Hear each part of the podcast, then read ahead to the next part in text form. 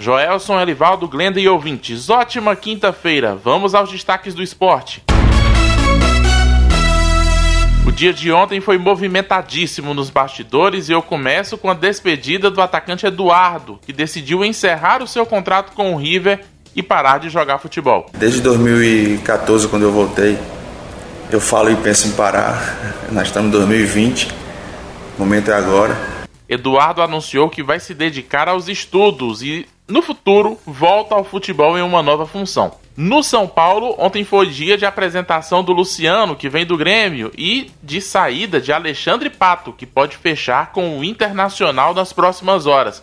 E no Flamengo tem novidade. Novidade já anunciada, né? Isla, lateral que chega pro lugar de Rafinha e já deixou recado para a torcida do Mengão. Nassau, estou muito contente de chegar ao Mengão. É, e o Flamengo tá precisando que o Isla estreie o quanto antes. Ontem contra o Grêmio, o João Lucas se machucou e o René, que é lateral esquerdo, foi colocado pelo Dominic Donren para fazer a função na lateral direita. No fim da partida, o Gabigol desencantou com gol de pênalti e o Flamengo empatou com o Grêmio em 1 a 1. Nos outros jogos de ontem, Bragantino 2, Fluminense 1, Atlético Paranaense 0, Palmeiras 1, Furacão garfado. Ontem teve um pênalti que não foi marcado.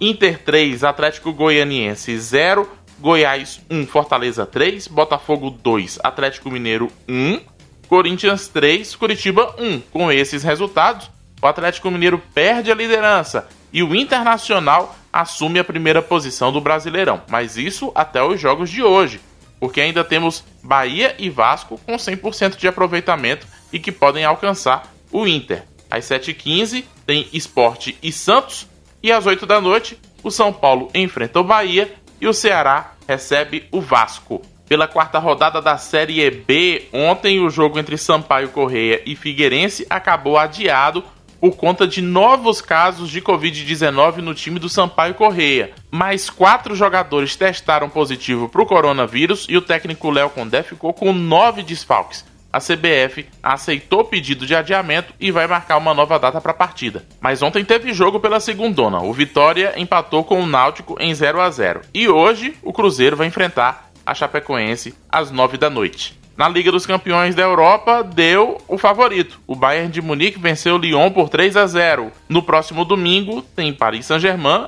e Bayern às 4 da tarde para decidir quem leva o título da Champions. No Campeonato Paraense, o Paysandu venceu o Paragominas por 2 a 0 e garantiu a primeira vaga na decisão do torneio.